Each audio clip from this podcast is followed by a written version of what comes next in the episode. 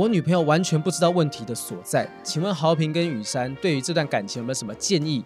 抱怨狂，没有抱怨就吃不下饭、睡不着觉的抱怨吃、抱怨迷、抱怨狂，到底该怎么处理？还有情绪勒索王，对，啊，你不听他抱怨，你就是不爱他，对，爱是不是消失了？这样子。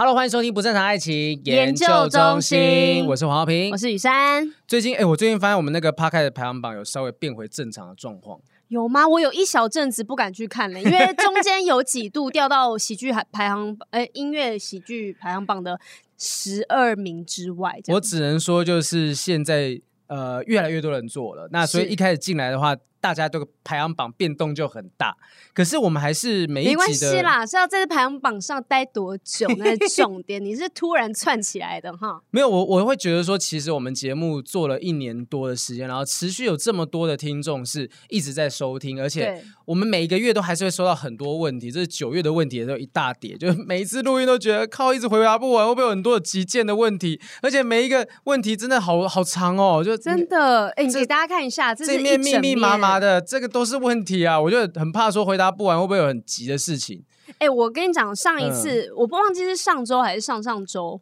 就是我们现在录音的时间前面，嗯、我们有问大家说，就是我们不是有回网友。嘿，说我们节目怎么样怎么样的，但我发现有人回我们呢、欸。哎，真的假的？在哪里？他说我们节目真的有问题的地方。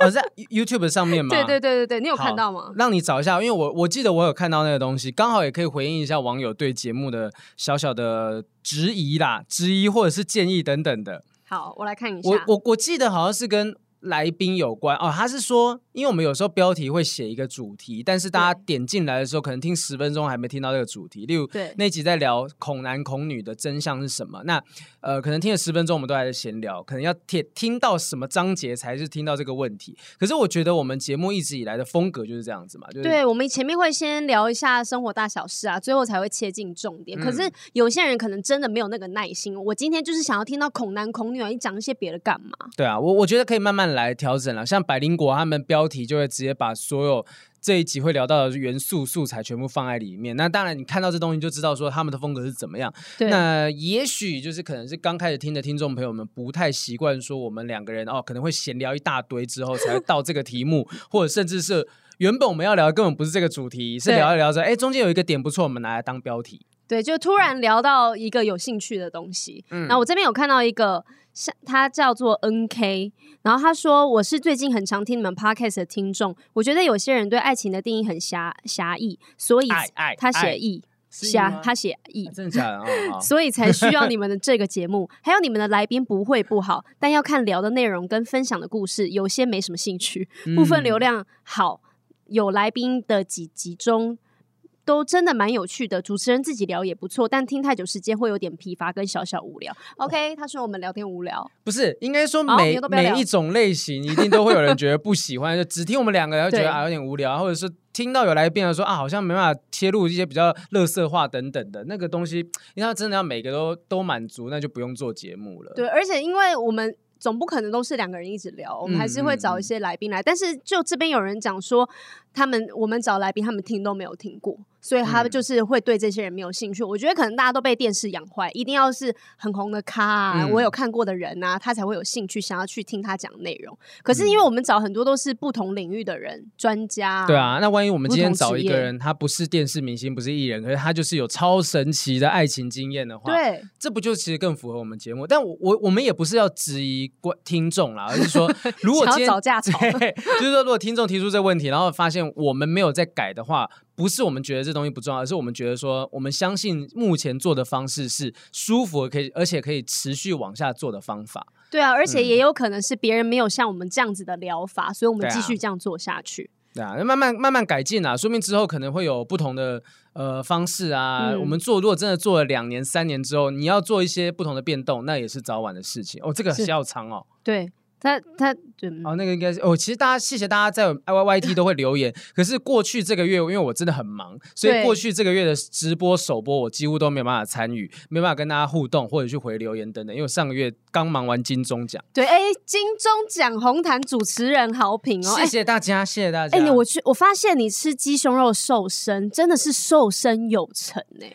我真的，可是我，而且我其实，我们小编刚刚点默默点头，就感觉得出来，感觉得出来。你在红毯那个节那个镜头上面，我特别看着你的脸跟身体，你整个小了一整号，而且脸的轮廓线很好看，那个脸。尖的感觉慢慢的跑出来了，对，很帅。我我不是在呃鼓吹什么样的身形一定是 OK，可是其实我后来发现，当你晚上我也没有搞到什么断食三天之类，是、欸、我直接动不掉。你们要要我断食三天，我目前真的没办法做到这件事情啊。可是一直不吃饭，我会觉得不会对胃不好吗？因为我看有些人断食那种十天的，对啊，就是断食这么久，我觉得好。如果就算你的身体过得去，可是。我有些时候就是心情低落、情绪低落的时候，我就想吃点美食嘛，吃点辣的啊，吃点炸的啊。红师之前他们，我去我去那边，我都抱持着罪恶感，你知道吗？我像背身上背着十字架走过去，因为这个月我有吃、啊，你刚好是在金钟前去吃嘛，我有去吃啊，去吃一次啊。那时候就 有一种罪恶感，那十字架背在身上，但我又告诉自己，我要用那种平衡的方式。我如果今天晚上吃了比较多的东西，我可能隔天就到比较靠近中午。呃，我在吃东西，就让整个总量是减少的。哦，oh. 那用这种方式去精算的话，我觉得是有办法适度的瘦下来，你身体就比较轻盈一点点。对，就是你今天少、嗯、多吃了，那下一餐就少吃一点，然后不要让那个总量超过太多。嗯、可是因为像我本身是没有在减肥的人，欸、我没有减过肥。听众都惊呆了，听众都头都抬起来，是不是？怎么样啊？这是你作为一个女团成员，你没有在做减肥这件事情吗？对，因为我本身就不是一个会变胖的人。外外面大家听不到这声音哦，外面有四个不同的 的声音，吸倒抽一口气的声音冒出来。为什么？你本身不会胖这件事情怎么回事？因为，因为我肠胃没有那么好，所以我吸收力不好。吃了就噗，吃了就对，我吃完我就会去上厕所，因为我一天至少要上三次的。大好哦，oh, oh. 所以其实我根本就是不会有食物残留在身体里面，而且你手臂是很细的。对，比如说我前一天吃很多，然后大家都会有罪恶感嘛，嗯、我也会有罪恶感，因为我想说完了明天是不是会变胖呢？但是呢，我早上一醒来我就全部拉光，所以我根本就不会变胖。好酷哦，这个这个体质，这一定大家都很很羡慕啊！太不要太羡慕我啦，你就吃 鸡胸肉也可以达成的哦。哎、欸，但真的讲，就是如果说你们觉得说。金钟红毯上面，我那个整个身形是 OK 的话，然后讲说啊，鸡胸肉吃起来会很无聊，我觉得还好。那天买了一个一千块钱的那个那个一块吗？一块不是啊，不是不是一块鸡肉一千块 一千块钱的那个叫什么的气炸锅是，然后气炸锅处理鸡胸肉其实非常方便，鸡胸肉就上面腌，哎，突然变美食节目，对，你各种不同腌法，你可以涂咖喱粉啊、姜黄粉啊、胡椒粉啊这种呃各种排列组合，你其实做出来的东西都很好吃。对，而且我之前专门去网络上查了一下，要怎么让鸡胸肉好吃，气炸或是水煮煎的时候不会很干柴。嗯，就最主要是外面要裹上一层蛋液，嗯、然后呢，你下去煎炸的时候，它就会非常嫩，而且因为蛋液它可以把水分留在里面。哦，有人讲说是油，哎，我听到有用橄榄油的方法。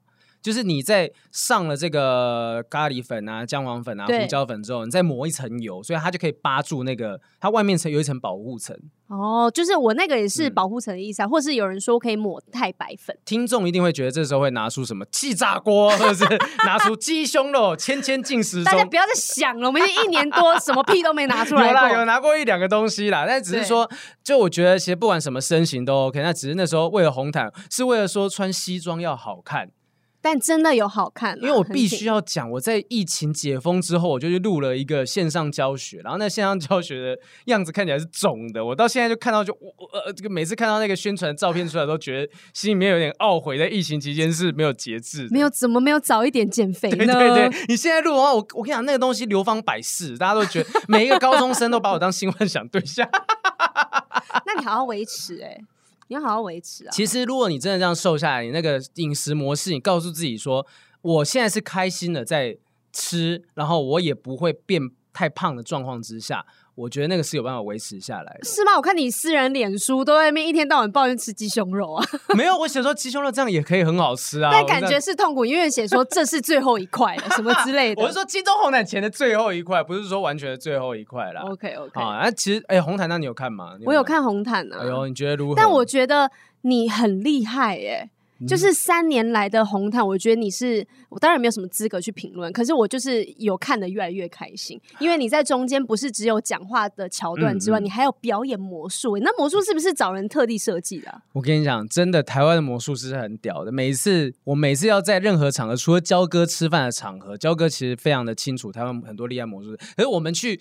别的地方讲说要变魔术，通常得到就是啊，你要变什么东西？要不就要变一张牌，什么什么东西？嗯嗯、可是当你真的是为了金钟红毯，这一次是有个天桥上的魔术师嘛？然后他们想说，因为有魔术师主题，我们要变个魔术。结果我就找那个一个魔术顾问，他是刘谦老师的魔术顾问，所以他平常在帮刘谦设计魔术的，他就帮我设计了一个画面上是这种感觉，哎对。冒烟喷烟，有个灯，然后变出一只小黑人，然后这个小黑人就最最后变成小金人。这整个设计其实大家只看到十几秒，其实来来回回讨论非常多次，而且那个道具之精致特别，就是大家可能比较没办法想象得到的东西。哦，所以是它不是一个原本就有的魔术，是老师特地帮你。金钟红毯设计的，对，是设计出来的东西，所以，啊、所以我觉得说，呃，红毯也要感谢三立电视台，就是他们在做金钟的时候会想说，哎、欸，我要今年做一点不同的尝试，因为我们第一年，我第一年有变过魔术，但第一年那个魔术刚好就是变给龙少华大哥看，然后他那个魔术就只是一个盖子拿起来就原本空的，然后变出来一个萝卜，那这个魔术是既有的东西，对，但后来三立想说要尝试一点不一样的东西，那我也。抱持了这个壮士断腕的决心，说如果要跟真的给他跪，就给他跪下去，我我出钱嘛，没有关系。但后来三立就很愿意做这个尝试，才有机会变出这个东西。而且天桥上魔术师还真得奖了。对，以后人家就是各大剧组都会邀请我去变魔术给他们看。应该不是因为你变的关系吧？但是你说那个表演这样设计很贵哦，我就不跟你讲多少钱，因为这东西是克制化的。大概我会很吓到的数字吗？五位数。你还要数？你还要数？人家通常就个十百就结束了。对对对，五位数的东西啦。啊，多少钱我就不会讲，只是说十秒值五位数，十八秒，十八秒，哇但是有效果，有，有效果，只是再怎么有效果都没有新闻版面那个我跟林雨熙跪下来求婚那个新闻版面大。就所有人只报这件事情，虽然说魔术大家是有注意到，可是我看到新闻都还是黄浩平下图单膝下跪求婚。对啊，但是我觉得很精彩。今天、嗯、呃，这次的很精彩，而且听说收视率也非常的高啊。哦，收视率比哎，你怎么知道？我在看新闻的呢。哦，因为比真的比上次还要高一点，就是我也不知道原因是什么，可能是待在家的人更多，或者今年的戏大家有共鸣的更多等等。我也不敢说鞠躬或者怎么样，因为其实我跟尚华，哦，尚华真的是。因为我们应该有一些听众是全明星运动会的粉丝，尚华真的很棒哎、欸，他讲话我以为他说尚华很大，很棒，他身材真的是豁出去，所有的新闻没有一个不报的，蔡蔡尚华东西半球之类的，就是 真的是那个焦点很惊人，而且他自己都讲说，我就是今年红毯我会更辣，比记者会的时候还要辣。记者会已经是见家，就是见长辈了，对对对。但是我觉得红毯是祖宗十八代，对，不是，我觉得反而没有大家觉得好像很性感，我觉得很端庄，哦、然后又不会觉得很对，又不会觉得很露骨或什么的，嗯、很漂亮。我其实现在可以在一起吧？你是不是？你刚刚说你有看新闻？你是不是不知道她的男朋友？哦，哦，是吗？哦，她有男朋友，她、欸、男朋友叫交大仔仔，仔仔真的假的？长得像周渝民，你你们上网一定都找得到。我正大。许光汉，我 自己讲又又又打成。哎、欸，我在红毯的时候讲了一下，因为黄登辉登辉哥讲说，哎、欸，我是三重刘德华。对，我说没什么关系，我新装许光汉呐、啊。我讲完的时候，我发誓，我看到身旁就是那一侧访区的所有女性工作人员。这样子头 这样用力的转过去一下，对对，气死我！但是就真的不像许光汉，就头发像。我就开玩笑嘛，我就讲一个像的，怎么这大家会觉得好笑吗？我喜剧演员呢，对不对？哦、笑死！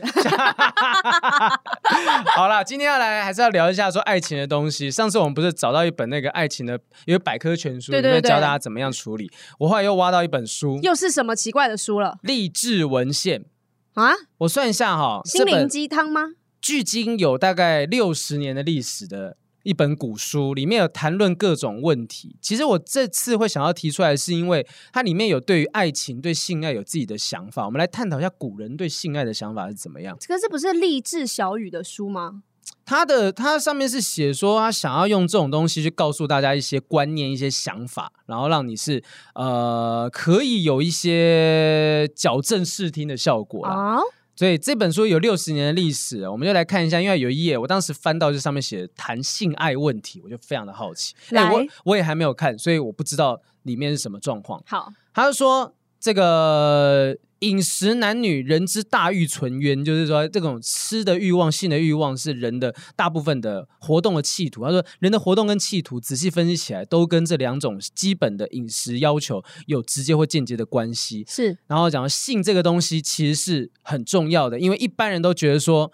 呃，负很多负教养之责的父母跟师长，对于性有些畏惧，讳莫如深，就是很怕去碰触它啦。仿佛以男女关系生来是跟淫秽相连的，青年人沾染不得，最好把他们蒙蔽住。但是你越不让他们沾染，他们就会越爱沾染。那对于这个问题呢，你想要他们愚昧，他们就必须要，呃，他们就必须要付出愚昧的代价。六十年前的书观念如此新颖。对呀、啊，我刚才就在想这件事情哎，因为六十年前应该是性观念还非常保守的年代吧？对啊，因为六十年前，我觉得我原本以为这本书会告诉你的东西是说啊，我们这个年轻时代啊，性爱本来就是会遇到这种状况啊，你可能遇到很多的状况，先不要碰等等的。这个作家是不是有有留过学之类的？有可能哦，对对就是他，因为他其实提到一些叔本华等等的东西，他反正他里面提到是说，因为这个祖宗传来的东西就是。传下来一些观念，会让你觉得说啊，性爱啊，性交是淫秽的、羞耻的、不道德的观念。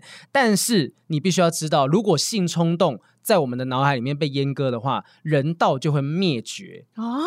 所以，如果你有性冲动，不要去忽视它，你要去面对它，不然你忽视它，你会变成一个更可怕的人。因为他讲说，一般人认为说性是淫秽的，是不道德的。但是如果没有性，因为性呢是男人跟女人之间，呃，反正。六十年前打招呼的方式，这样不是啦，要不要来一下 这样子？要假扮我，我修改我这样。他讲说，其实是没有另外一种心灵活动比男人爱女人或女人爱男人更值得叫做神圣的。这是六十年前，所以对于所谓的多元的性向还没有这样写，但他觉得说。爱情是对于不朽的需求，是要把人人宝贵的生命继续不断的绵延下去的，所以他的观念非常非常先进呢。对啊，他就跟你说，谈恋爱还要做爱，人类才得以。继续维持下去啊，这是一个很正常的事情，所以他才会觉得说，其实大家应该是要去呃谈论这个性爱这东西，应该是要正常健康的。怎么会六十年前有这么先进的东西？然后在六十年间，一大堆的学校教育是告诉我们说啊，这个性爱是羞耻的啊，对啊，然后慢慢的藏起来。呃，这里面最后面我看到这一段在讲，他讲说男女关系方面，呃，其实。结婚成立家庭应该是一件快乐的事情，既然是快乐的事情，就应该在里面希望有快乐，而且努力产生快乐。那性就是其中一个产生快乐的方式。那既然是如此，我们为什么要去避免它呢？哦，这本写的意外的很棒哎，这可以再版吧？这个很酷哎，啊、而且他这个现在讲到哦性爱问题的下一章是谈青年跟恋爱结婚。他说，在动物阶层，因为性爱是不成问题的，一切都是自然倾向，不反常、不失实，所以合理。那原始的人类社会，性爱也不是严严重的问题，是当我们开始有了一大堆的框架之后，我们才觉得性是羞耻的这样子。所以，其实这个东西的在讲性的部分，它是有道理的。但接下来要提到了，青青年人不适于性爱的理由是什么？是什么？他讲的好几点，我看学业没办法兼顾，有三点。第一点，恋爱的正常归宿是结婚，结婚的正常归宿是生儿养女、成立家室。青年在学习期事业，这不是不同章节，是不同人写的，怎么前后差这么多？对啊，前面跟你说都可以，很正常、很开放啦，然后后面就说年轻人不要谈恋爱哦。我我他这个很矛盾，这本书很妙，是不是？他们以前没有编辑这个概念，所以没有人去校稿，没有整理。他讲说。他这边有讲说，讲啊，恋爱当然可以不结婚，但性的冲动培养到最夸张、最紧张的程度，没有正常的发泄是违反自然的。嗯、所以性本来就是应该要去发泄的东西，但是他觉得发泄的过程当中，可能对青年人来讲，就会造成他们应该要学习的时候不学习，不务正业，满脑子只想着性。他担心的是这件事情。然后而且可是可是但这样子讲又很矛盾啊。嗯，你你有性冲动，如果你不去解决，你就会抹灭你的人性。所以会不会最后，那如果他十五岁就有性冲动了呢？对，他就是十五岁就想发现，啊，你不让他发现，他就卡在那里面。对，所以但他这里面就有提到的是说，第二点说青年身体尚未发展成熟，那在没有成熟的状况之下去探索，其实很有可能会让他们呃有一些不对的。探索方式，错误观念。你今天做的事情，明天可能就会后悔。这这个其实也不意外，射进去吗？对对对对对对对对对，就是你可能你可能青年时期痴狂于一个女子，你马上就会沉醉，要会痴狂，然后把爱的实现看得比世间任何事情都还要重要。嗯，哎，可是真的确实，哎，就如果说有很多年轻的小男生小女生把爱。把性当成非常非常重大的事情，然后分手了，在国中、高中时期一分手就觉得想不开，世界就毁灭了。嗯嗯，所以这个是一种苦口婆心，是说，因为你青年时期你心理生理都不成熟，那你这么早就接触爱情，很有可能会用错误的方式去体验爱情。可是如果你长大之后，就算你接受那么多教育，你也不一定是用正确的方式去在谈恋爱啊。嗯，那为什么不早一点累积一些经验呢？所以这个东西是，哎。要求他这边，我要看下来第三点，人生有好几个时期，每个时期有正当的事情要做。青年的正当使命是准备做好人是怎么一回事，然后正当的工作是学习。所以学习的时候，他说在大学期间结婚的学生成绩通常不会太好，那中学期间结婚的学生可能有点变态，变他用病态啦，变态变态啊，恋爱不用反对，结婚也不用反对，但是只是不能够用为其实，就是在不对的时间去体验这些东西。嗯，这个有某种程度上对的，但是你不能够矫枉过正。是，就你说啊，他不能够这么早就谈恋爱，不能这么早就结婚。你如果出于为他们好，就说这么早就结婚，你可能会分散你的想法等等的。对，嗯，但是我觉得是都可以尝试，年轻人也可以去做啊。只是你要知道你后面要面对一些什么事情。嗯，他这边就有讲了，他这边有讲说，其实如果说，但他也讲说，如果根据这几条理由，就绝对反对青年谈恋爱。是否可能呢？呃，他说不可能的。那你要说真的，在三十岁之前不受爱情的困扰，完全专心致志出去做学问，几乎是不可能的事情。所以他这个东西是一直不断在跟自己辩证。我个人觉得，在讲完之后赏完自己一巴掌，对，就啪啪的，不开谈恋爱。哎，可是谈恋爱也不错啊，可是 应该要谈恋爱等等的。好了，那我我直接看他最后一段，应该比较能够知道他到底想要讲什么东西。反正他讲说。在男女的清楚，如果大家都清楚的认识到恋爱这件事情，一个人如果能够认知恋爱是极为平凡但也很严重的事情，不会视为儿戏，那你就不会沉醉在其中，然后用最写实的态度去面对它，你就可以正常的去。正视恋爱这件事情，就不会受伤，不会难过，不会就一其实他要讲的东西就是，如果你足够成熟，嗯，你在任何时间点谈论恋爱，甚至是进入到性关系当中，你都不会受到伤害。就是你心理基础要打好，再去谈恋爱。对，但是我觉得六十年前已经先告诉你说，性不是淫秽的东西，已经很好了。嗯、对，因为太多传统的家长都会跟你讲说，你不要去谈论性啊，啊，哎，下面月经来我们摘啦，会啊，会有这种状况啊。但你记得。你的家人是怎么教育你性教育这方面的事情吗？我好像，我好像很久很久以前，就我第一次梦遗的时候，嗯，就发现说，我我我知道有梦遗这件事情，但我没有经历过这东西。然后我梦遗的时候，就半夜，然后就就是去到我爸妈的房间，然后跟我妈讲说，你尿床了，就说没有，我就跟我妈妈，我好像梦遗了。然后我们就洗裤子、洗衣服这样子，然后。他好像跟我讲说啊，不要跟你讲，这很正常，但是他也没有多讲，他也不会教你说这是什么样的一个状态。但呃，可能因为我天资聪颖，所以我自己 我自己会去找相关的资料，嗯、就知道说这东西是正常的。那我觉得我爸妈是好人，就如我我认为应该有一些家庭是，如果你这样走进去房间跟人家讲说，哎、欸，爸，我梦遗了，或者说，哎、欸，妈，我月经来，他可能如啊，月经来是一回事，梦遗你有可能爸爸妈妈会打人啊。真的吗？有一些传统的家庭，我说拉萨西了啊，你哪安内啊，太个贵啊，这样子。有一些很传统的家庭是把性这些东西是视为极其污秽的，绝对不能聊。对，绝对不能这样。所以我觉得我很幸运，而且我在探索的过程当中是，呃，我并没有对这东西有一些负面想法，要不然我就不会单身那么久的时间。你，你爸妈没有因为你发生这件事情，然后大惊小怪，然后让你好像觉得，哎，我是做不对什么事情吗？他是用一个很平常的态度。我的印象当中，隔天马照跑，舞照跳。就正常的生活。我们也我们也没有谈昨天晚上发生什么事情，是但是就真的发生了。好，就过去该该洗的就洗，该处理就处理。嗯嗯。我记得我第一次月经来，嗯，然后呢，我妈妈是哭了，欸，哎，哈，我妈妈说我女儿长大了，哇，对，然后她是一个很感动的态度，嗯，但是。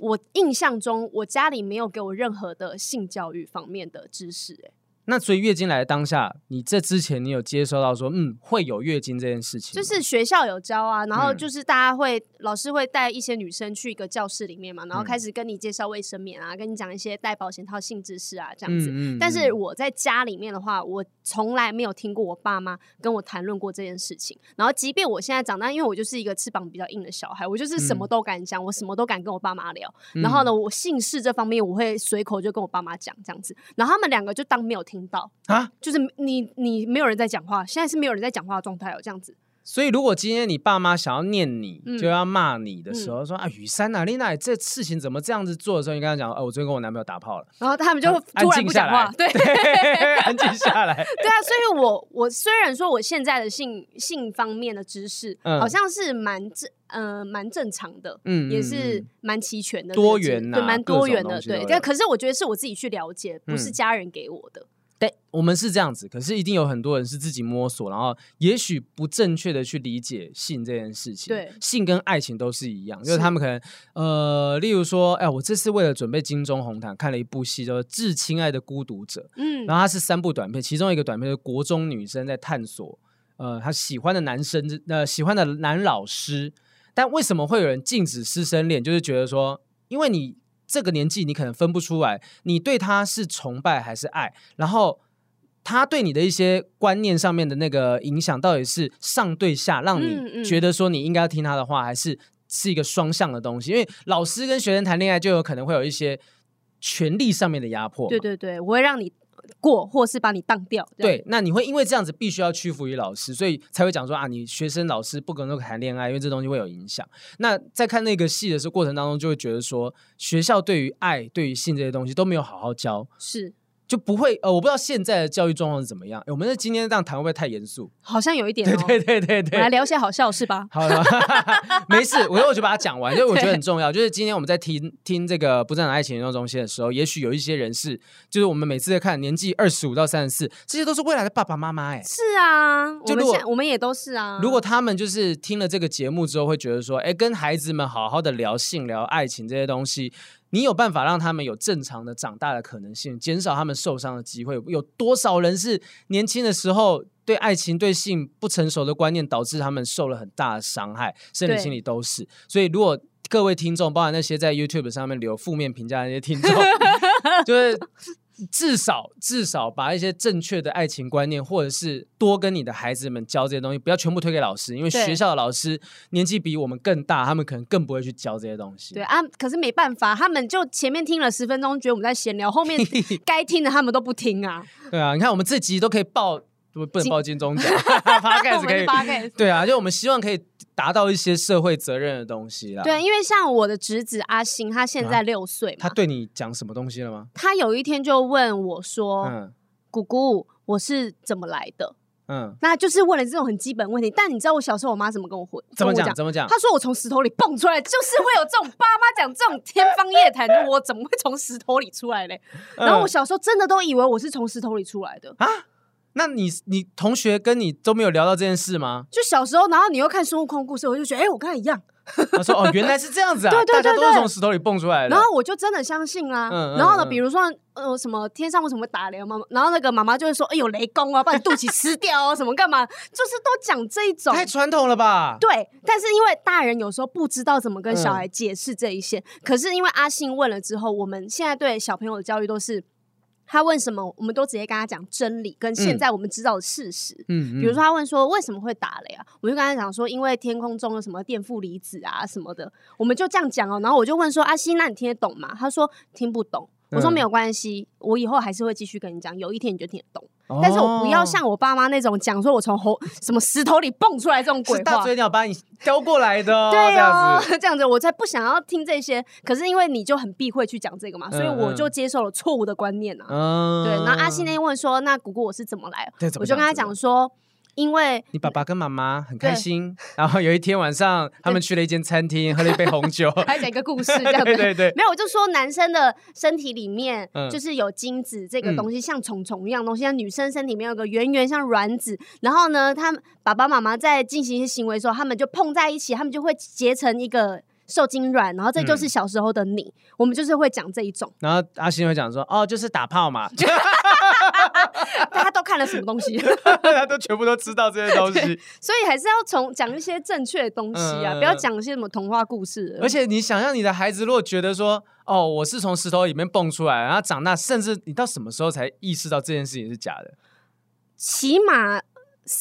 三年级我都还是这样，国小三年级，国小三年级我还都是觉得我从石头里蹦出来。哎、欸，如果国小三年级或四年级，然后在课堂上面，然后讲说，你们知道你们怎么来的吗？我是从石头里蹦出来的。然后他会不会被笑到小六毕业前？我是不是小时候就是因为这样被霸凌啊？对啊，这有可能吧？就是我觉得爸爸妈妈不要不要让自己小孩子有机会被 负责任一点好不好？你可以给他很模糊的答案，那不要跟他讲不对的答案。对。你可以讲说啊，因为爸爸妈妈很开心的做了某件事情之后，然后你就诞生到这个世界上。你可以模糊，那你不要讲说你是鸟咬来的哦，你是长颈鹿的肚子里面，然后切开之后我们去跟他领哦，排队领取哦，讲到 很奇怪的东西，对，就是不需要去讲这些东西，就 模糊可以，因为他们听不懂嘛。对，讲正负离子这些东西，我就不要让阿星听得懂哪些东西。他听不懂啊，正负离子哦，然后那个云里面呢，经过一些化学效应，巴拉巴拉巴拉。对，但是我们现在跟他讲彩虹，他就了解啦。我们说彩虹是光折射啊，然后光里其实。你看是白色，但其实里面有七种颜色哦，什么的，嗯、我们都会这样跟他讲。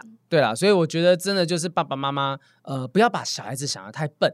他们都很聪明。你如果如果小孩子这么早就可以理解这些东西的时候，其实对你们来讲不是一件好事吗？对啊，搞不好他就是变天才儿童。对啊，或者是变花心渣男也是有可能。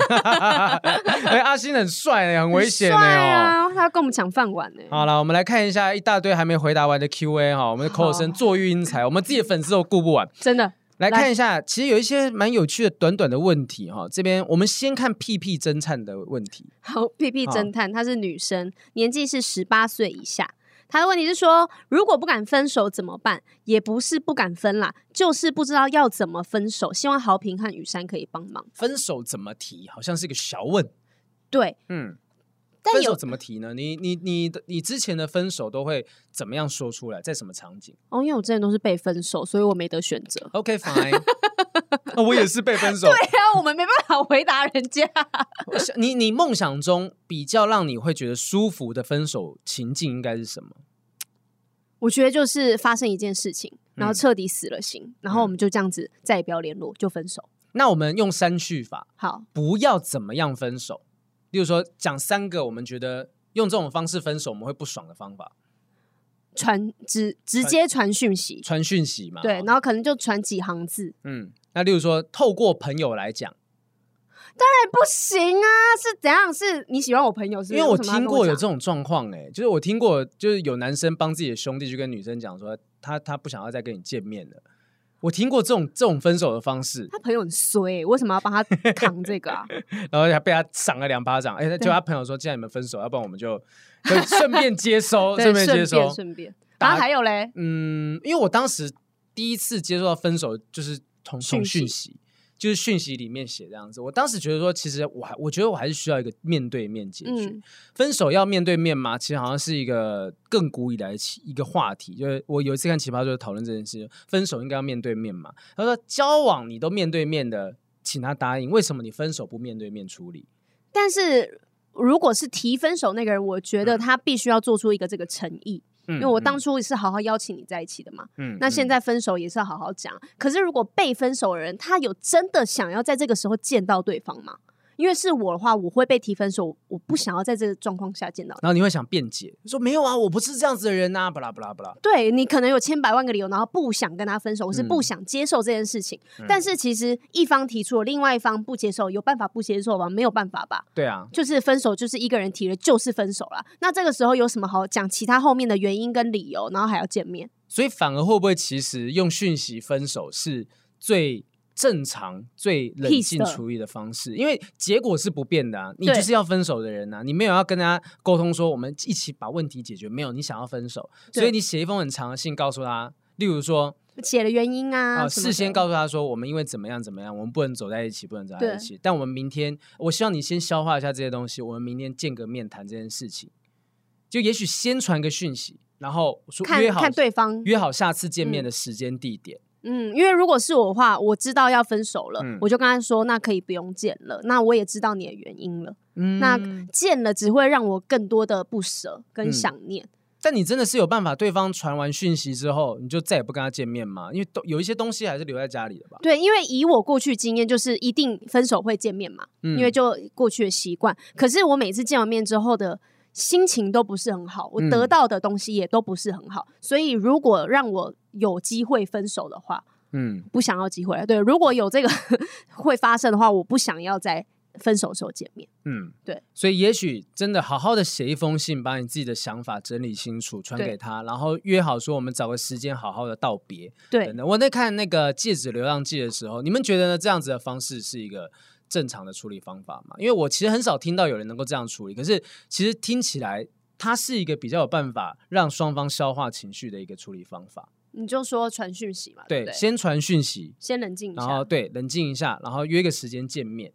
对，但是通常这个时候，女生看到你传噼里啪啦传来，就会说：“我不想要听这些啊，我现在就想要跟你当面讲清楚啊，你讲这些我都不想看啊。”什么女生就会有点生气。那这个时候，这个时候不见面就是最合理的啊。是啊，对啊，就是你先看完冷静哈，过三四天、五天这样子下来，对啊，等到说好，你冷静下来了，我们好好收点东西。其实想想，我那时候分手的情境有点接近这种状况，就是他传讯息过来，然后我我自己在那边哭完，消化完情绪，然后我们约了一个时间点在。就是新竹的高铁站，然后就是说，嗯，好，那今天就是最后一次见面了，然后我们就各自踏上回家的路程。你没有离别的抱抱吗？没有，真的完全没有，就是一点那个抱抱啊，最后一吻什么都没有，就很冷静的解决它。嗯、其实说不定这是最。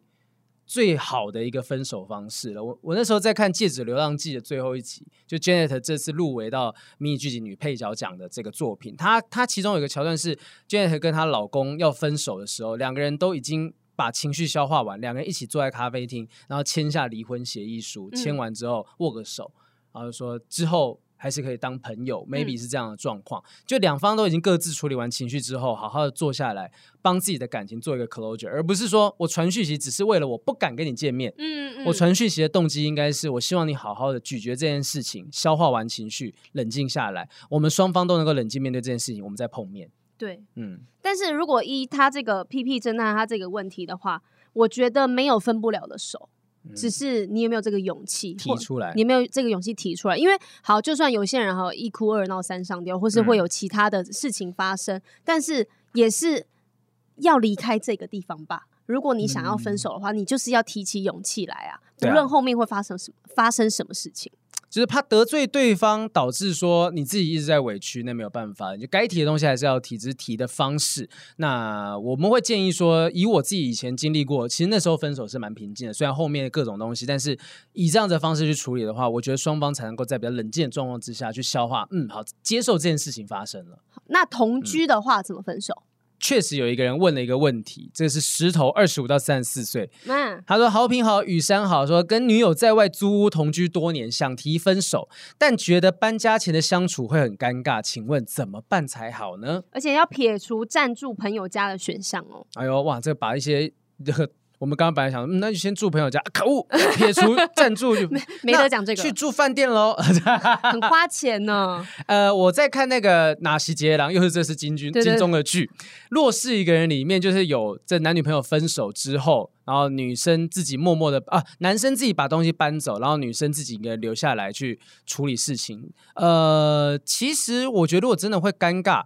搬家的时候，可能就是例如说，趁对方不在，就讲对对对什么时候不在？你有经历过这件事情吗？我没有经历过这件事情。分手之后的搬家没有，就是没有同居啊。我只有这任才有同居，但前面的都没有同居。可是我之前要回去收自己的东西的时候，都是我的哥哥陪我去的。嗯，对，就是一个男生陪我去，然后呢，也是很有面子嘛，因为我都是被分手那个人，通常去都会哭哭啼啼，但我哥就是。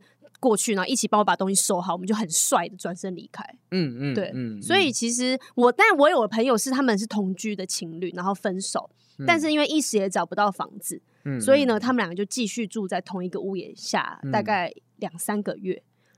然后中间呢就会时不时发生来一下两下，对，来一下两下，然后呢，其中一方就会觉得，所以我们现在还是男女朋友嘛？那我们有没有有分手嘛？但另外一方呢，已经去。拓展了新的人生了，可是他们就是只是住在一起，然后偶尔会发生关系，然后我也觉得这种感觉超头痛的。他说搬家前的相处要怎么样消除这个尴尬？我觉得室友要有一方对，如果把对方当室友，就是你如果真的吃了秤砣铁了心，就是要分开的话，那你就要有勇气去拒绝所有诱惑。嗯，就是今天如果有什么东西，你不要情绪在。空虚寂寞的时候，你又会想要找另外一半去讲这些东西，那你自然就会想说，我要呃，我是不是还有点机会或什么的？因为我当时能够干干净净的搬走，很大一个原因就是因为我当时人在南投服役啊，oh. 所以我是在他上班的时候，就是他出去上班，我跟他讲说，你什么时候不在家里？好，那那我就去把东西搬走。然后我跟我那个时候的经纪人，好，跟我那时候经纪人一起去把东西给搬出来，嗯，然后把东西载上了他的车，然后他开着车再回到新庄。啊，把这东西搬上，我自己回老家这样。我之前听过我朋友讲，哎，就是他也是他女朋友，嗯，他们分手，然后女朋友去他家收东西，嗯、结果呢，在收东西的时候，他就把他很多很贵的东西赶走了。反正都分，反正都分手了，最后拿也是这也是这次拿，欸，这个真的很尴尬，就是因为那时候我跟我前女友也有一些那种旅游基金之类的东西，基金被干走了，不是不是不是不是一罐哦，就是旅游基金，就真的钱各国的钱币，我真的不敢拿，我为什么不敢拿？我要是拿走，他会不会在外面讲说，哎，欸？这连这些小钱，这东西应该是分的啊，或者是他甚至觉得说这是他的钱什么的，那就一人一半啊。我觉得那时候就是没有处理好这些东西，因为钱的东西没有没有弄干净。有很多钱吗？没有到多少钱，就是一些新加坡币啊、马来西亚币等等的零碎的钱。对，零碎的钱，那后来全部留着，我根本连拿都没拿啊。这个我也不会拿啦。嗯嗯，那分很难看的，就尴尬。韩币一。那个犄角这样铜板，我有讲过那时候，那时候搬家之后，房东还跟我讲什么东西的事嘛？就是那时候房东还跟我们讲说，哎呀，那个你房租要结清啊，那个某某小姐没有要住下来，我们是约一个时间，然后房东我们人到就我们约在某一间便利商店就要签合约，那房东带他的外甥侄子来说啊，他们很喜欢看你那个综艺玩很大，想要来跟你拍个照什么的，那、啊、你搬走我们就没有机会了，所以我在。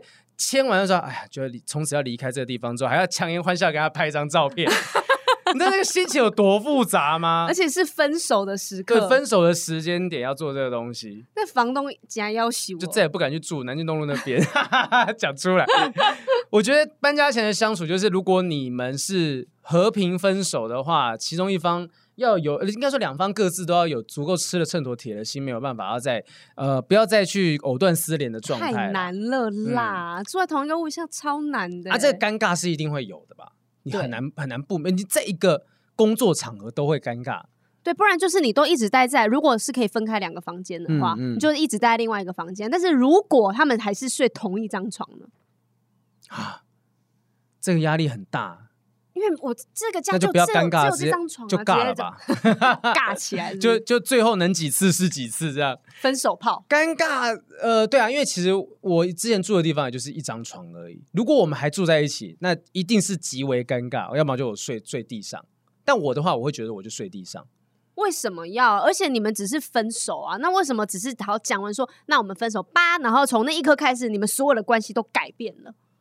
是这样子啊？对啊。我觉得是这样子没错啊，就是你你就是觉得，因为我跟他的所有关系都改变了，所以我不能够跟他有任何有机会有亲密接触的可能性啊，就是他就是一般的朋友。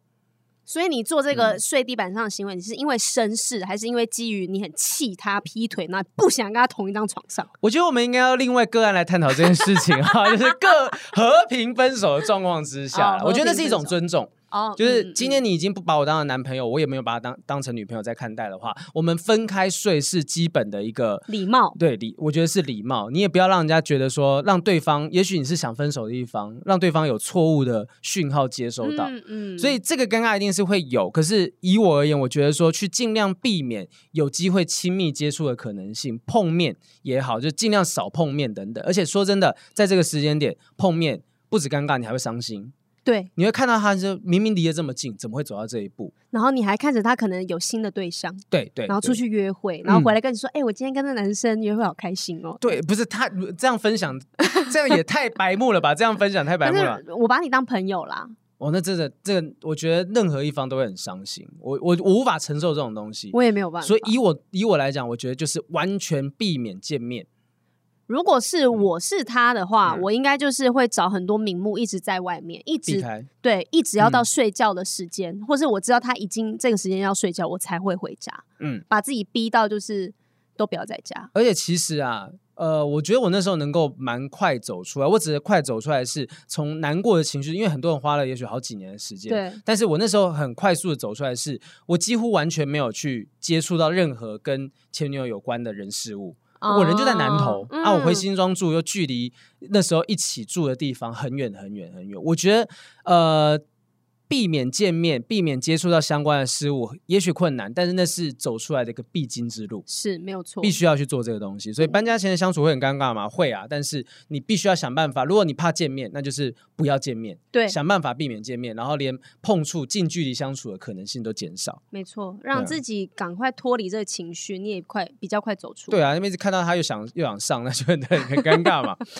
十八岁以下的问题，他说我对他很友善热情，他对我很生气，他就不喜欢你啊。对啊，就是有些时候，就是我如果真的对于这个人没有好感，他对我充满热情的时候，我会越排斥，我会觉得你很烦呢。嗯，对啊，来了长篇大论的问题。她叫小玉，这样，她是女生，年龄是 三十五到四十四岁。两位主持人好，我第一次在线上分享我的感情问题，也一直是你们的忠实听众，很希望。两位，呃，两位我喜欢的主持人愿意听听我的故事，内容真的很长，不好意思，是真的非常长。帮我分析，给我一点建议。这是一个我对我与对方暧昧纠缠一年多的故事。我约在一年多前在网络上。网络上 认识一个男生，我先开头好了。我先让大家有办法记录这个故事。网络上认识一个男生，然后我在一年多前在网络上认识一个男生，每天都是规律的聊天啊、传简讯等等来分享生活，长达十四个月的时间没有中断过，而且不是只有早安、晚安、吃了吗这种没有没有内容的东西。这段期间也一起出去过非常多次。一开始觉得对方聊得来、好相处，但随着时间的增长，对他有好感，开始从只有好感到会在意、会喜欢，甚至相处之后，我们的对话也开始暧昧。见面的时候会有一些没有预举的亲密肢体接触，可能就搭肩呐、啊嗯、，maybe 牵手啊。但是，而且对方也甚至坦诚过，他喜欢我，对我跟朋友的感觉是不一样的。他也觉得能够在网络上面认识到这样子的缘分，非常的不容易。而且他从来没有跟其他人有过这样的 connection。在这样彼此有好感的状况之下，我跟他告白了。问他想不想要更进一步进入到稳定的关系，结果对方的回答是：我我他真的觉得我是一个不错的女生，他也真的有喜欢我，但是在认识聊天的过程当中，他知道我想追求的感情是稳定，而且要朝着建立家庭婚姻的感情，而他现在还没有准备好，这个感觉就玩玩而已嘛。不是啊，讲这个话就是。就要拒绝他了，他就是没有想负责啊。他说：“我玩了你十四个月，但是我只是玩玩哦。”他认为说：“哎，我还有很多的不足啊，还没有 ready 要准备进入到一个稳定的关系当中，还没有想要进入婚姻。这也是为什么我们暧昧了一段时间，还没有真正主动追求我，采取行动的原因。”结果我就是跟他讲说，我尊重你的说法，但如果双方没有共识，我会退回到普通朋友的关系。对方当下没有 say no，但是事后又很表很表示很高兴，说：“哎呀，谢谢你跟我表白。”但也表现出我没有把话说死哦，我还是想要留一些机会保持联络的。所以在告白之后，这个小玉这个女生呢，有试着态度冷淡一点点，嗯、甚至有想过干脆不要再联系了。但是也觉得对方是个聊得来的朋友，所以好像也不应该断绝关系。所以中间过了两周之后，每天呢都还是有持续传简讯关系，但关心，但是少了很多的暧昧氛围，嗯、甚至有见到一次面之后就遇到疫情了。于是他们就维持着每天靠简讯每天联系。随着时间过去，他们聊天的内容更加多了很多心理层面的话题。他也说到，我对他来说是一个非常特别的存在。我知道很多人不知道的。他的事情，感觉彼此的感觉也随着聊天越来越靠近，甚至在生日生日前夕啊，突然约我要拿东西给我。因为他之前从来都没有跟他讲过我生日是哪一天，也没有特别跟他讲说我生日快到了。结果呢，他竟然有默默的关注我的生日。接下来日子靠简讯联系，每天呢竟然还是会不断的用专属于对方的昵称，完成了三十天的 Happiness Challenge，就用。他们有一个奇怪的叫快乐挑战啦，三十天之内用只懂得对方的外星语文字聊天，传暧昧的话、暧昧的暗号，聊天的内容也跟情侣一般互吐爱意。说我从来没有遇过像他这么样的一个契合的朋友，很开心也很担心。好，我相信对方是知道我喜欢他的。可是如果他真的像他口中所说的喜欢我，那他是不是应该跟我告白呢？是不是应该主动表示一些什么呢？他会约我出去，会说很想我，想见我，但是至今就是一直没有开口说要不要在一起。我是个感情经验很不足的人，真的很希望主持人可以给我一些开导，帮我分析一下，难道这个男生是大家口中所说的渣男吗？他没有贪色，没有贪钱，却又每天花时间联系，记得我们之间的点点滴滴，到底是为什么？还是他真的就是害怕走入婚姻？他是水瓶座，一个我永远搞不清楚他是想什么的水瓶男。那我接下来该怎么做呢？继续保持跟他暧昧友好的关系，还是设下停损点，干脆的转身离去呢？怎么办？他讲到是水瓶座，我就没办法，没办法帮他分析了。为什么水瓶座怎么了？因为我爸爸是水瓶座，他就是一个非常难懂的男人，我不知道他在想什么，他做的事情就没有逻辑。嗯嗯，对。但是我听他这样讲，就是这一大篇，觉得男生应该也不是坏人。嗯，嗯，对，因为他也并没有骗了他什么东西，就是谈感情嘛，然后聊天有正常的联系。但是我觉得这个男生可能如果是跟他差不多年纪的话，因为他其实年纪写的是三十五到四十四岁，对，到这个时间点，然后因为小玉有写，然后他是一个感情经验很不足的人，对，所以他过去其实并没有真的谈过，也许没谈过几次恋爱，说明甚至一次恋爱等等的，所以他对于这样子的状况，他觉得哦，好久没有。遇到这么好的一个人，聊了十四个月，这是一个浮木。我投入这么深的机会成本，我就应该要耗在他身上。可是，在我看来，我觉得这个男生就是不想负责。他就是不想负责任。嗯、如果他们年龄相仿的话，我觉得可能在这个阶段，嗯、这个男生有。自己的打算，嗯嗯嗯，对，嗯嗯、而且 maybe 有一些男生到三十五四十岁也不一定想要结婚呐、啊，嗯嗯，可能就如同他所说的，他就是他还没准备好，而且他如果这中间都没有见面，啊，你怎么知道他是不是同时有在跟别人聊天？搞不好他已经有老婆了。当然有这么可有这个，呃、欸，他是怎样？是网络认识？哎、欸，网络上认识？对啊。哎呦，你对这个人其实说真的，你就是网络上的了解，嗯嗯、你没有实际他有见过几次面啊？那十四个月见过几次？他并不了解他。对，你们不是长时间的相处。说真的，我也不是说这男生一定在骗你啊。但是如果短时间内你要表现一个你想让他看到的样子，是有可能的。而且真的有感觉、有想法的话。就是不会不主动约啊！我觉得，如果真的有这么喜欢的话，我觉得不太可能会这样子啊。对啊，十四个月，然后后面中间三十天这样子聊聊聊暧昧，但是他都不会采取行动。也许他就是那种，因为我真的遇过，呃，我有男性朋友，他就是觉得说。我不想要真的进入到一段关系当中，我就我就想象她是我女朋友，然后我跟她还是有很多女朋友的，会不会该不会就是我朋友所认识的人吧？有这么巧吗？好平的朋友这样子，对，就是 就是会不会就是有可能对方就是把你当成说是呃一个可以像爱人一样互动的人，但是我不想要负责，嗯、我想要随时可以抽身。哎，这是不是有点像上次我们那个？Clubhouse 有聊的一个男生，他的故事，他不是跟一个女生是 dating 很久，然后那女生还家人对对对对，然后但他们也没有发生什么关系，可是聊天的对话也都是很暧昧的，但他们就是一直没有要确认关系在一起啊。我我是觉得啦哈，这个小玉呢，我给你个建议是说，你可以保持着这个暧昧友好的关系，你可以，但是你可以保持不止一段这样的关系。因为你、哦、你已经告白过了，是对方没有想要进入到下一段关系当中的。那你你为什么不就在这个时间点，你也许去认识其他人？你可以在网络上认识这个人，你就可以在网络上面认识别人吧。可是有一些人就是我已经他他只能同时谈一段恋爱而已。嗯哼，对我心里面。表达爱意只能对一个人表达爱意，可是你要我同时去认识很多人，然后是以想要交男朋友前提下，会累哦。对呀、啊，这样呢，又不是每个人都可以这样子。但我觉得他现在他会提出这个问题，而且写这么长的问题，就是他其实也累了。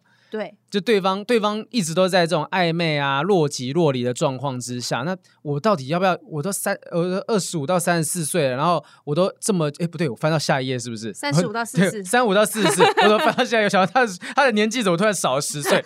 就是对啊，我的年纪都三十五到四十四岁了，那呃，我我我我我不能够一直耗在这个人身上吧？啊、就我还是可以有机会去认识其他人。如果你今天认识到别人，也许你发现到一个完全不同的感情模式，你就意识到原本这方式根本就不值得继续经营。对啊，而且十四个月其实够久了吧？真的够长，真的够长了。嗯、所以我觉得依他这样讲的是要设下停损点，转身离去。对啊，就是他，我我认为啦，我也不觉得他应该要马上断掉跟这个朋友的关系。是你就是真的另外认识，然后也许你跟这个男生你就冷处理。那你想办法积极的。你既然说只能够，如果只能够经营一段感情，那你就去试着经营另外一段感情看看。对，就是先对他慢慢的淡掉，嗯，然后你先去认识其他的人。然后人有时候都犯贱，当你淡掉的时候，对方就开始他就来了，对，欲擒故纵的对方。因为我之前就是约会过一个女生，就有时候就是她呃有一段时间很热络的聊天，然后发现说，哎，她有一段时间回讯息回的比较慢一点点。然后我朋友跟我讲说，你试试看三天不回她。然后我就说好，我三天不回他，我就忍住都不回，都不回，都不回。然后就还，但中间还是会发现动什么的。对，第三天他就忍不住敲我了。他说：“那那他的开头是什么？”在。他说：“因为我 PO 的是我在舞台上面表演的那个线动，他就说：‘哎，还顺利吗？’什么，他就会关心一下。啊，好啊，好痒哦。我觉得这个 真的有用，但是重点是你自己不能是舔狗，你知道吗？因为当我看到讯息说他回我了，然后你就就瞬间陷入进去，又没有办法了。但是那是你的态度，但是你回他是说，嗯，蛮顺利的，还还顺利，我先忙。”对，好贱哦！所以我觉得人类是犯贱的。你用这种方式，他真的会有时候会感觉到。你就试试看，因为你一直都是对他，就觉得说，哦，我我可以持续这么热情的对他。他中间好像有冷淡一点点，但没两下你又回来了，那他就会觉得说，的没有失去你不不是什么问题。对，你可以几天对他冷淡，然后不回讯息，啊、但是不要太久，因为通常比如说两个礼拜哈，有一些男生真的就会以为他就是没有这个人了。哦，真的、啊？对，嗯。我哎，我真的觉得说，现在谈恋爱这件事情，算计心机的东西很可怕。对啊，就每个人都在出招，都在出招。然后我会建议小玉，你就是多认识别人看看。那如果你、啊、你有办法同时经营两个关系，我不是说劈腿，而是说这个也是暧昧嘛。是，你就去认识别人，因为你怎么知道对方没有？或者是你直接再告白一次。就坦白讲了，我不想耗下去了。对，然后你直接再告白一次，嗯、然后如果他还是用这样支支吾吾的态度的话，那你不用给自己停损点啊，你就当下立马。对啊，就有一个结果了嘛。对，我那天看到一个旧局哥，他回答别人的东西，比如说有人三番两次劈腿，然后他一直不断的原谅他，那我应该再原谅他第五次嘛？然后旧局哥回答是说，呃，如果这个人不珍惜跟你之间的关系的话。嗯他可以三番两次的去伤害这个关系，然后取得你的原谅。那其实这么不珍惜你们这段关系的人，根本不需要在一起。嗯，我觉得，我觉得这个东西是可以套用，就是很多问题它的核心是一样，他其实并没有把你放在心上，他没有像你这么重视这个。对对对对，是有偏差的。然后今天可能最后一个问题了，然后哦，也够长，好来，来你念个开头，来来来，我会好好念他的。嗯，他的名字是橘子，他是男生，年龄是二十五到三十四岁。嗯，他说。好平、雨山，你们好。感情上有个问题想请教一下。我跟女朋友在一起四年多了，我是一般上班族，周休二日，六日休息。女朋友为女朋友为早餐的餐饮服务业，是在帮家中工作。嗯，休假日很不固定，在一起见面，呃，在一起前面一两年没有什么问题，就是一般很一般的情侣相处模式，会出去玩。但在一起三四年开始，常常会抱怨家中的事情，像是他们家中只有一个哥哥，几个姐姐，妹妹是几个？到底有很多人吧？啊、我女朋友说，她父母非常重男轻女，常常有什么好处都是男生受惠最多。我女朋友跟她父母讲到重男轻女的话题，她父母都，她父母亲都会恼羞成怒。我就跟女朋友说。你可以像你其他姐姐妹妹一样搬出去做别的工作啊，就不用在家中被委屈欺负。但我女朋友每次都会说，我有我的苦衷难处。问她是什么苦衷难处，也变也打马虎，也打马虎眼过去，是有这样讲？那马虎眼？对啊，打马虎眼啊，就是就是糊那蒙混过去了啊。然后过一阵子又开始抱怨家里的事情，每次他是什么？呃，每次的内容都是大同小异，变成只抱怨，没有要解决改善的意思。后面演变成，如果我女朋友平日晚上在抱怨的时候，就会抱怨到晚上十一二点，隔天早上六七点要准备上班，我就会在他抱怨过程中不 小心睡着，然后他发现我不小心睡着，你都不听我讲话，对，你以前都不会睡着的，听我说，你都不会睡着听我讲话的，然后呢跟我讨论，他就会开始造成生活上的 drama，我都会很努力的哄他一天哦。像是他刚好休息是平日的时候，就会要我特休来陪他。如果我刚好要那阵子工作很忙，没办法特请特休陪他的时候，就会说是不是在一起交往久了，你不愿意特地请特休来陪我？你没有爱我了。对，又开始造成生活上的 drama。像是他们家宠物要结扎，我女朋友就。找那种偏乡免费平日结扎的，然后他平日休息日刚好有一个偏乡免费结扎的，你帮我送他去，对，他就特他就叫我请特休，特地带他宠物去结扎。我就跟我女朋友说，那里是偏乡，我还要特地请特休。来，我讲一下，我大概看看得出来一件事情，就是这个女生她会一直不断的抱怨抱怨事情，抱怨家里不解决，然后对，然后讲说你要搬出去，那你不然就搬出去啊，哦，我又不想搬，因为有什么很多什么东西又不搬出去，然后很多日常生活当中的东西，她会用情绪勒索的方式去跟他讲，因为他中间写了很多是。欸、其实举例嘛，很明显的，这个男生橘子哈，他真的听到非常非常的详尽，他细节写的很细。对，就是他写的说，哦，他哥哥结婚，他父母亲就付钱买了房子给他哥哥，那他之前姐姐父亲都没有要买车买房给他姐姐的意思，写的超级细的。反正是重男轻女的家庭啦，已经听了不知道几百遍了，才把它写到这么详细了。总之，这个女生就是一直不断的跟他做抱怨，然后如果他不听，他就会情绪勒索，说你是不是不爱我？对，然后他说后面女朋友有点得寸进进尺，不尊重他，然后。开始对他酸言酸语，嗯、然后呢？但是他想到他家的状况，他就对他忍气吞声。你知道吗？他上面写说，五月发布完三级警戒的两个礼拜之后，因为两个人就分开嘛，对他女朋友就传讯息跟我说，因为疫情你就不来找我，以后结婚遇到问题你也不会把，你就会把我丢下来，自己一个人去避难。他就被害妄想症，没有这个就是很情绪勒索啊！对啊，他一直砍拖啊！对啊，而且就疫情期间的时候，就是真的不建议你们跨区移动嘛，哦，所以啊，呃、你就不来找我。哎，我真的疫情期间有遇过这种人。你有被人家讲这些？他就他就跟我讲说，那你也不来找我，那就是我觉得考验你看看是不是你对我们这个关系是重视的啊，等等的。你觉得？得到 COVID-19 比较严重，还是 失去我比较严重？但是你知道，我当下如果讲说，就是我我怕到时候我会把病毒传染给你，又听起来有点袅袅的，就是感觉不像是一个在调情的时候应该会出现的那种话语。那不然这时候你那个时候你是怎么讲的？我当下我就冷处理，哎，因为我真的觉得说我不喜欢被情绪勒索，所以你就已读不回。呃，我就说哈哈，真的没办法啊，就是现在先避免跨区移动嘛，哈哈这样子。但是你心里已经对这女生打了分数了吧？我觉得啦，就是我觉得我不喜欢你用情绪勒索的方式处理我，因为我连我家人这段期间我都没有回去看，然后你就说对啊，你应该要来找我啊，就看你能不能，就是你可以骑骑摩托车啊，什么东西来找我之类的，就是这种调情我都觉得是情绪勒索。嗯、好，最后面他就有讲说防御防疫期间啦，防御我没有跟女朋友联络，偶尔道早安晚安而已，自己一个人的时候少了。陪伴女朋友，我心情就变得开心、轻松起来。但想到他说的那句“难道这四年多的感情能说断就断了吗？”我有点迟疑了。前阵子我女朋友跟我说：“我们和好好不好？以后我不会再跟你抱怨。”我跟她说：“不是抱怨不抱怨的问题，而是要面对解决问题。”我女朋友完全不知道问题的所在。请问豪平跟雨珊对于这段感情有没有什么建议？抱怨狂。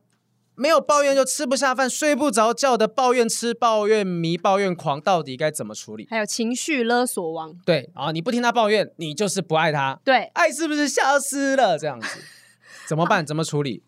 我觉得这种爱抱怨的，如果今天男女对换，女生一定一大堆人都会跟你讲说，就跟他分了吧。对，女生自己一定也会这样讲，因为我看完这之后，我就觉得啊，就分手嘛。因为你看他这中间没有跟女朋友联络之后，只照只讲的早安晚安，他说他很开心哎。对，因为因为这个开心轻松的感觉，就像是你长期以来你不觉得你们生活可以有其他模式，对，就是你没有意识到说我可以没有我的女朋友。当你发现你没有，你被强迫在疫情期间，因为必须要强制分开的关系，你意识到说，哎，我们是开心的，我是轻松的，原来我可以有这样子的人生。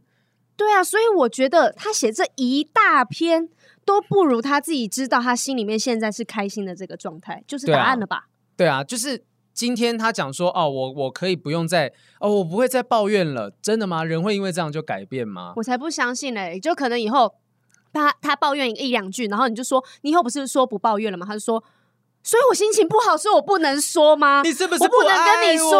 我，我还能跟谁说呢？对，我还能跟你是我唯一的避风港，你不听我还能跟谁听啊？然后就开始哭，对，然后一样轮回啊哈，嗯，那就。对嘛？我以前真的，我觉得说，我觉得跟别人抱怨就好，就是跟以前约会的女生，我抱怨，例如说讲自己工作上面的事情，讲到某种程度，我会自觉惊觉，说我好像讲太多了。就如果我发现说讲太多机密了，不是不是不是机密的问题，就可以讲说啊，不行，那个谁跟谁吵架的事情，没有没有，我们要讲那个事情，我们要讲那个东西。我就讲说，就是我可能讲到后面会发现说，因为他在另外一头传讯息，我不知道他是不是真的想听。嗯，也许他看着就放着啊，算了算了，先不要理等等的。然后那这种状况之下，你会发现说，当你抱怨的东西不不一定是他想听的时候，也许他就会开始烦躁。对，所以你自己要有停损点。我我觉得那个女生，她这个女生看不到，那女生你要意识到说，我这样一直不断的抱怨，对方有想听吗？我抱怨的东西是不是一直都是重复的事情？因为你可能只在意自己的情绪，你没有发觉对方其实已经不想要听了。不耐烦状态，因为在抱怨人都会觉得我现在就是有情绪，嗯、我的情绪最重要。可是我觉得他女朋友应该就是这个状态吧？对啊，因为他中间是有讲啦，就是这个橘子有跟女女朋友讲说啊，疫情期间刚好我们彼此思考一下，是不是合适继续走下去？我们先变回普通朋友的关系，然后呢，他们就开始进行这个比较冷淡的状况。嗯，那我觉得既然在冷淡的这个期间，他发现我比较轻松，我比较开心，那也许这就是。你们不应该继续在一起的理由。对啊，虽然好像四年好像有点长，嗯、但是这四年也让你意识到，就是你跟他之间是不适合的、啊。你已经痛苦四年了，你要再继续委屈自己几年？啊、真的两个人结婚那是十年、二十年的问题。哎，结婚之后还每天听老婆碎碎念，你不发疯我也发疯。那个习惯，除非他今天不小心吃到什么东西哑掉，要不然他这辈子都不可能改。对，嗯，但不是说让你去毒死、毒哑他，不是在不是在怂恿你做这件事哦，而是说今天这个抱怨的习惯是，我觉得那根深蒂固，人的个性没有遇到什么重大的冲击都不可能改变。是啊，那今天既然他不愿意改，而且你跟他讲过了，然后他都不愿意改，我觉得他也没有在意你的心情，重视你的想法。嗯、那我觉得真的就先分开。对，那如果分开之后，你发现我不能没有你，你就越想越不对劲，觉得说，好像分开之后，过去还是很多快乐的事情，再去追他。那会不会他就真的觉得没有快乐的事情？我现在最快乐，那很 OK，那跟我分开就 OK 啦。啊、我觉得他用他的过去这四年的痛苦去证明了这个人，因为很多人就还是机会成本的概念。对，就是我已经投入四年，就像前面那个小那个谁小玉啊，小玉对啊，小玉他十四个月投入这些时间，我不想要浪费掉。哎，小玉是三十五岁，橘子是三十四岁，要不要考虑一下一个小玉一个橘子？你们各自把你们的 email 传给我们，我们让你们认识一下哈。这个小玉本身，小玉本身是有办法克制自己讲话状况的人呢。他对啊，他可以要冷淡是有办法冷淡下来的啊。啊橘子，橘子又不希望对方是应该哎哎，小玉跟他网络网络交友交了十四个月，两个是可以不用见面的啊。然后橘子又希望自己有自己的人生，不用，他也不会来一直吵你。对。小玉跟橘子，我们希望你们各自如果想要认识一下彼此的话，把你们的 email 传给我们，我们有机会在我们节目上面促成这一段姻缘。对，或者是我们之后可能会办一些活动，哎，你们聊一聊嘛。对啊，对啊，就连你们聊一聊，就是说真的有彼此有这样子的状况，互相。